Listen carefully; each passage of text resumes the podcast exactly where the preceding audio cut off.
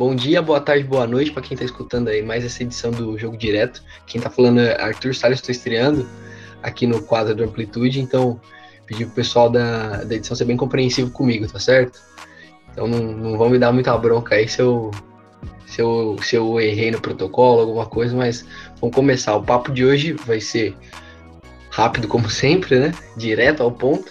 Vamos falar um pouquinho sobre essa questão aí da, das licenças da CBF, da polêmica aí do, do Renato Gaúcho, trazer um pouquinho de informação para ampliar aí possibilidade de debate, certo? Uma das dos pontos aí que mais me chamou a atenção né, em relação a essa questão aí do Renato Gaúcho, dos cursos da CBF, né, da, da, da licença Pro, enfim, é a questão do, do monopólio, né? Muita gente, muitos críticos, né, ao curso, né, o que tem que tem e tem caráter obrigatório, a gente vai tentar explicar um pouquinho mais dessa, dessa questão do caráter obrigatório, vem criticando a CBF por ela ter um monopólio dos cursos, né, e pelos cursos serem caros, a gente vai falar também sobre o valor, e você ser obrigado a fazer, né? Então a, a CBF, ela, ela acaba ganhando uma reserva de mercado para essa questão da formação, né? O que é uma coisa, o que é uma crítica realmente válida, né? Então se você só pode atuar no, no meu campeonato você faz o curso, né?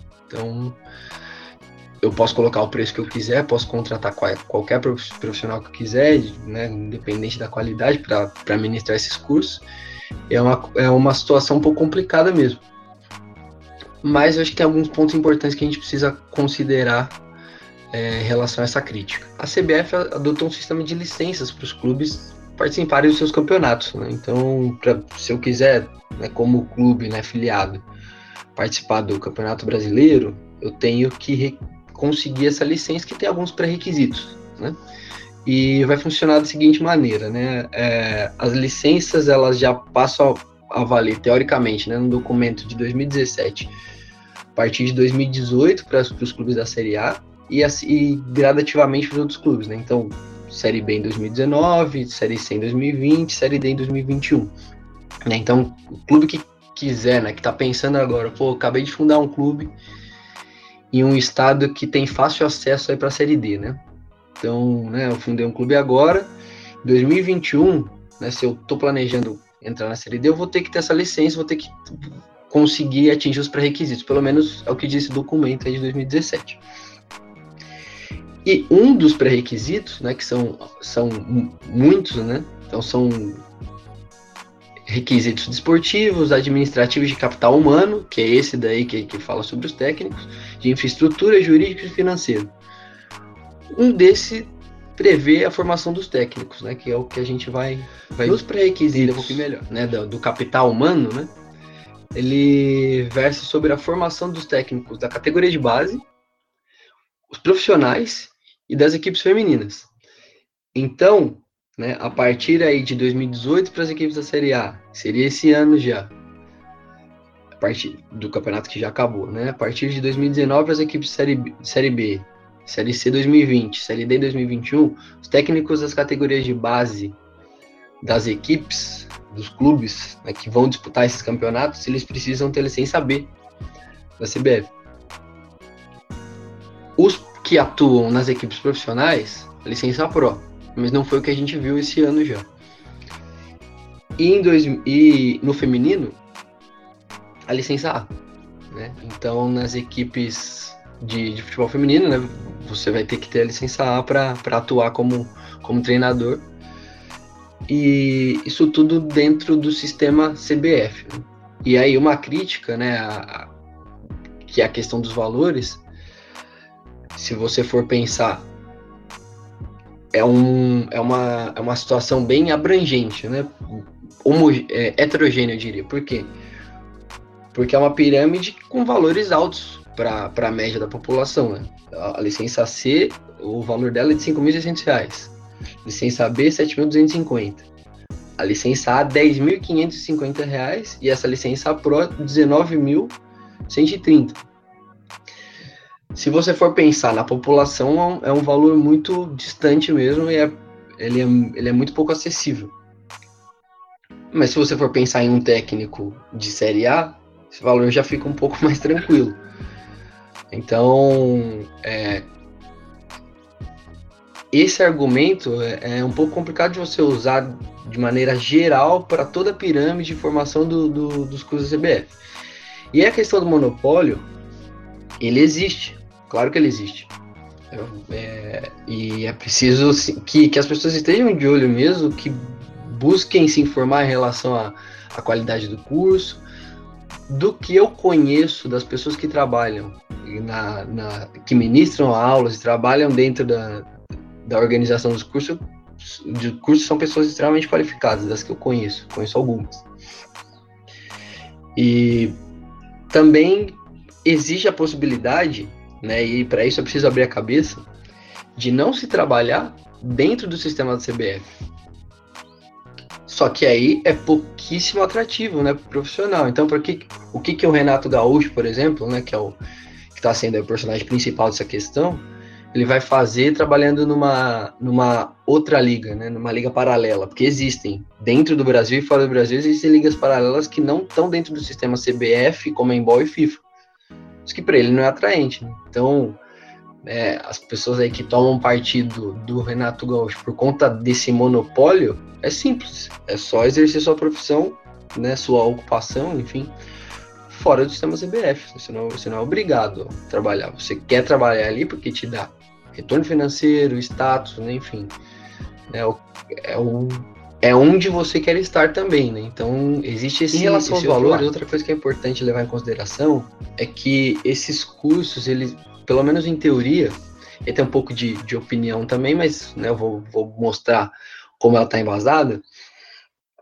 Ela, em teoria, essa, essa formação das licenças da CBF, ela deveria ser equivalente a uma pós-graduação, uma especialização não a uma graduação, até pela carga horária, que não, não é próxima de uma graduação de quatro anos, ela, dentro da, da minha visão, ela, ela seria uma pós-graduação, uma especialização após uma graduação né, dentro da, da área de educação física. Por quê? Educação física, ela tem três grandes áreas de atuação, né? A saúde, a educação e o esporte, onde entra o futebol. O esporte não é só esporte de, de alto rendimento, né? Ou esporte espetáculo, enfim. Mas de qualquer maneira, né, o futebol está inserido nisso. E, e o que aproxima a educação física, a formação em educação física do, da ocupação do treinador, além dessa, dessa questão óbvia né, do esporte e, e educação física, futebol, enfim, é a redação de duas leis, né? A lei dos treinadores, que é uma lei de 93, a lei 8.650, e a lei que regulamenta a profissão de educação física, que é de 1998. A lei dos treinadores, ela não prevê obrigatoriedade de formação em educação física para você assumir o cargo. Né? Então, se você quer ser treinador no Brasil, você não precisa ter feito educação física, não ter feito, precisa ter feito faculdade nenhuma, não precisa de nenhuma formação. Mas a mesma lei ela descreve as atividades de um treinador de educação física muito próximas da que a lei que regulamenta a profissão, que é posterior, né, que é de, que é de 98, descreve a atuação do profissional de educação física. Então, né, segundo o próprio Estado brasileiro, né, pensando assim, são, são muito próximas né, essas, essas descrições. Por isso que eu acredito que no, no mundo ideal, seria muito interessante que, a, que essa formação das licenças da CBF ela, ela fosse obrigatoriamente, né, uma e fosse entendida mesmo, né, pelas pessoas como uma especialização da área.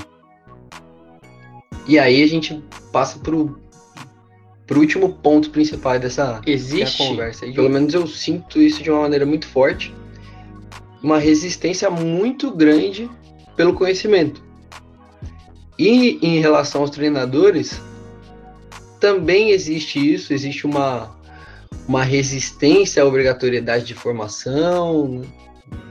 Você prefere, né, falando na, como se eu fosse um treinador, né, você prefere que, que não exista uma regulamentação da, da ocupação, que, que, que, a, que a coisa fique como está. E, e aí é nesse sentido que para mim o, esse episódio vem sendo bem nocivo e a atuação do, do, Renato junto com a imprensa, acredito, ela vem sendo muito prejudicial para para todas as áreas, né? Para educação física, para o treinador ser reconhecido como um, um, profissional realmente especialista, né? E respeitado em, em relação à sociedade de maneira geral. E em relação ao país também, por quê? Porque você vê um endeusamento de um de um cara que que acaba aparecendo como anticonhecimento. Ele tá ali porque ele não ele não vai porque ele não quer, ele tem as razões dele, isso daí não interessa e acho que publicamente não tem por que você julgar isso. Né? Não é o papel de um, de um veículo de imprensa você fazendo julgamento pessoal da atitude de alguém. Mas você, você, você justamente ficar dando destaque a isso, como ó, ó, passa uma mensagem assim, muito ruim, né? Pô, como o cara é bom, ele nem estuda.